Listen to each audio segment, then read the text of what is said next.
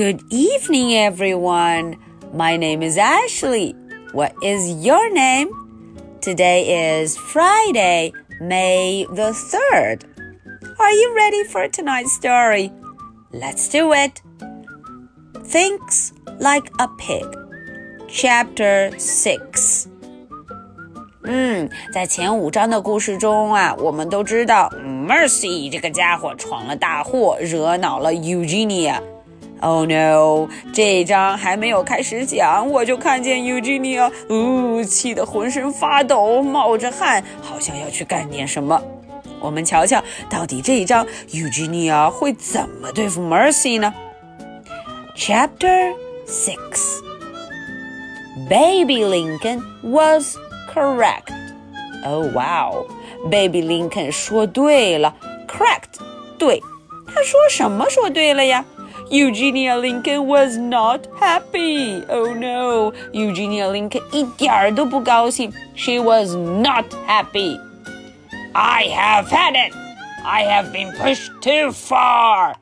said Eugenia. 嗯，Eugenia 说啊，我受够了。I have had it. 我受够了。嗯，实在是不能再这么欺负我了。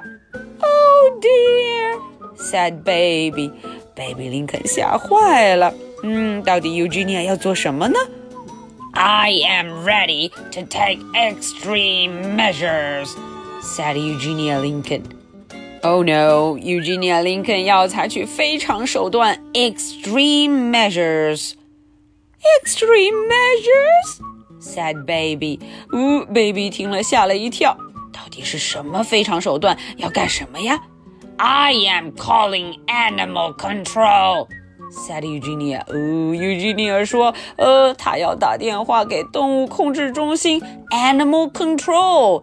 哎呀，animal control 的人可不好惹呢。呃，这些家伙会把调皮捣蛋的、不乖的以及流浪的动物都抓起来。Oh, sister, no, no, said baby. Baby 林肯说：“不要啊，别这么干。No, no, no. Oh, sister, yes, yes, said Eugenia. Eugenia 说：“嗯嗯，我一定要这么干。Yes.” She got out the phone book. 嗯嗯，她拿出了她的电话通讯录 phone book. She ran her fingers down the page. 啊，她一页页的找。Please, please, said baby. 嗯，baby 说，哦，拜托了，求你不要这样，please, sister. Eugenia stabbed a number with her finger. 呃哦，Eugenia 找到了这个电话，the number。Here we go, she said. 嗯，她说好吧，我们来打这个电话吧。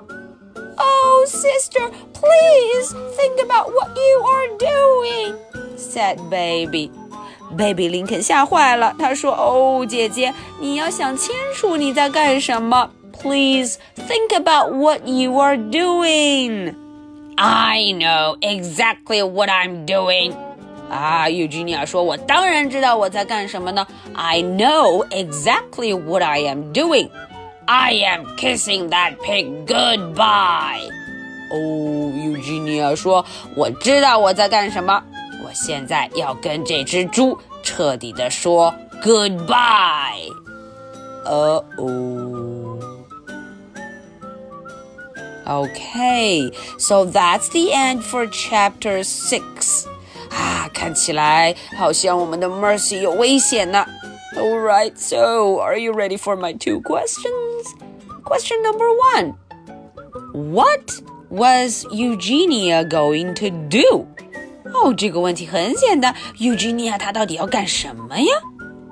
Question number two Why did Baby Lincoln say no? 嗯，为什么 Baby Lincoln 说 No, sister, no?